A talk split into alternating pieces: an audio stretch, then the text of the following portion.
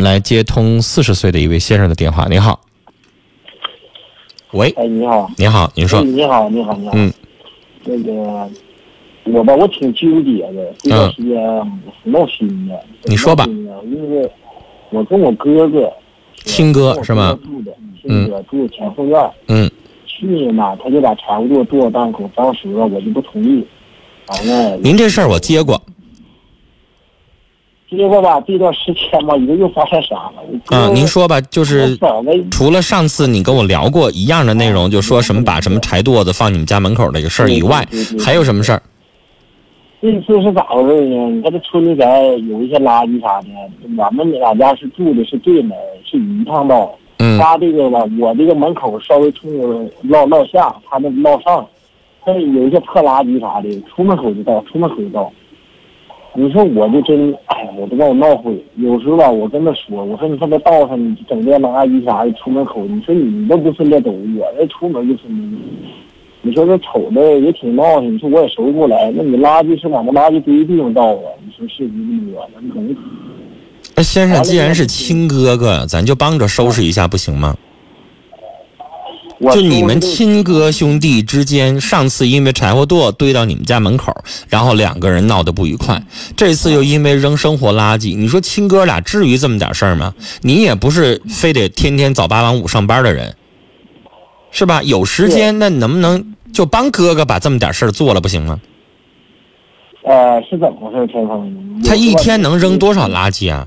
那您就一天帮着拎一兜儿，第二天帮着拎两兜儿。他们家没垃圾兜儿，你帮他给他几个什么买菜的那些垃圾袋儿给他，不行吗？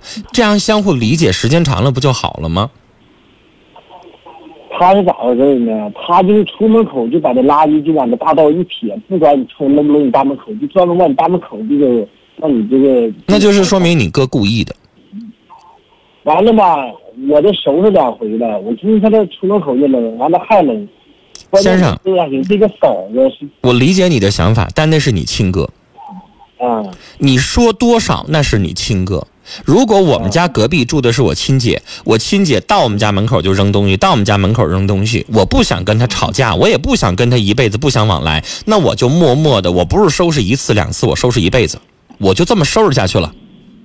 我看他好不好意一辈子天天往我们家扔东西，你让我咋给你解决？那是你亲哥，嗯你说你跟他沟通没有用，他明显是故意扔的。嗯因为邻居也不就你一个，人为啥不往那边不往左边的那个地方扔，非什么非得往你们右边家扔？那就是跟你有矛盾。而你呢，我不认识你，我也不是你们家邻居，所以你现在打来电话，你跟我说的都是你哥哥对你的表现。但先生，我也得提醒你，你从来没有说过你又对你哥哥做了什么。我对我哥哥相当好。就是你看，你就这么一句话相当好，但先生对不起，咱都是成年人，这话我听着，我觉得不真实，原谅我，我怀疑您，陈总，你听我说。原谅我，你先听我说话，原谅我，我觉得不真实，就是如果你是一辈子大好人，雷锋一样，他就只针对你，他就不针对别人，这话让人听了，他首先就觉得有问题。你觉得你是大好人，你对他那么好，你为什么就不能把这垃圾就收了呢？你为什么就非得这件事都已经惹到电台来跟我讲第二遍了呢？亲兄弟俩多大个事儿呢？他就是往你们家门口堆了点柴火垛，然后这件事情你跟我聊过，今天呢又说他往你家扔垃圾，这是你亲哥，你又说你对你亲哥那么好，那你们俩怎么可能发生他就针对你的事儿呢？你是好人，他就天生恶人，他就瞅你不顺眼吗？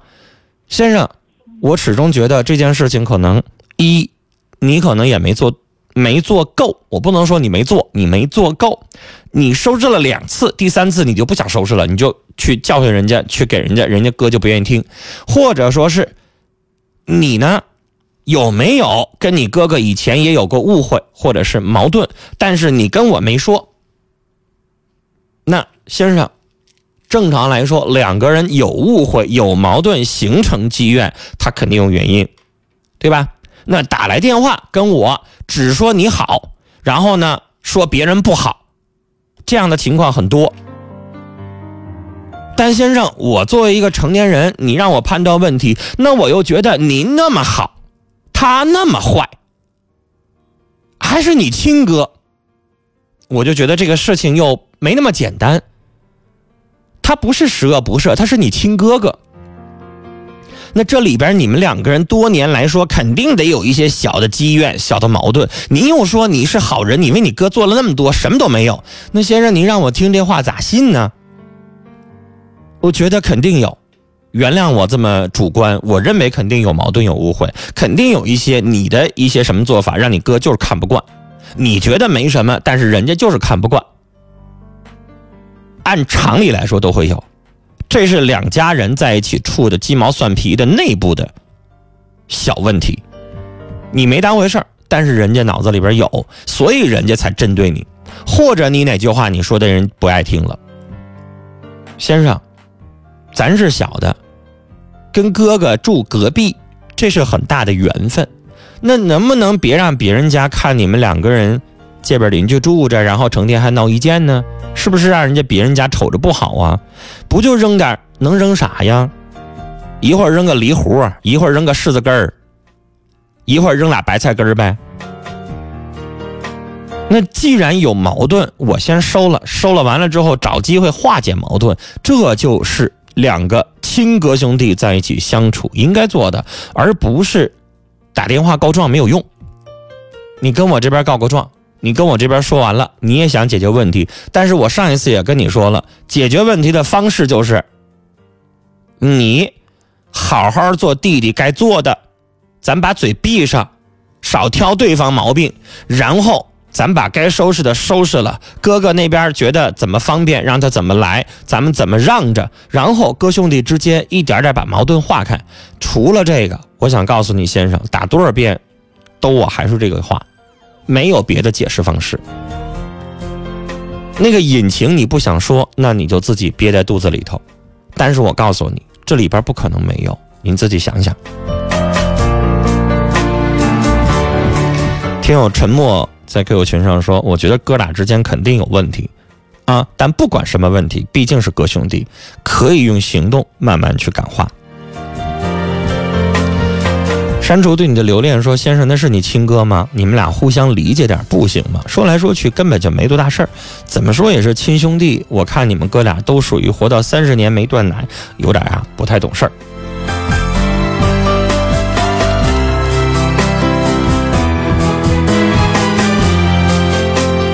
这个删除对你的留恋，这话说挺重的哈，说人家三十没断奶，但是呢后边那个。就是话糙理不糙啊，就是话不太好听，但是意思是那么个意思。就是要我，我都觉得你说跟哥哥亲兄弟的事儿，而且俩人住邻居，就因为堆点东西挡着出路了，堆点东西不太干净了，就这么点事儿，然后参与电台节目打了两次电话了，要我我不会，我不会这么的，我哪好意思自己跟哥哥的事儿，然后还让全省听众听啊？我也我肯定不好意思，因为我会觉得。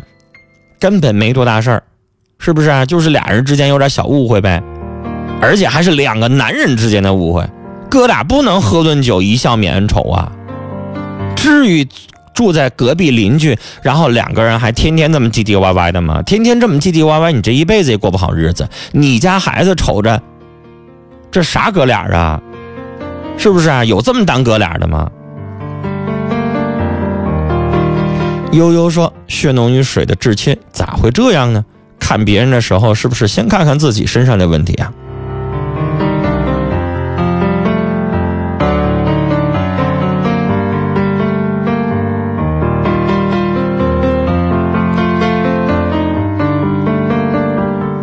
听友无为而治说自己太主观，所以矛盾会越来越深呐。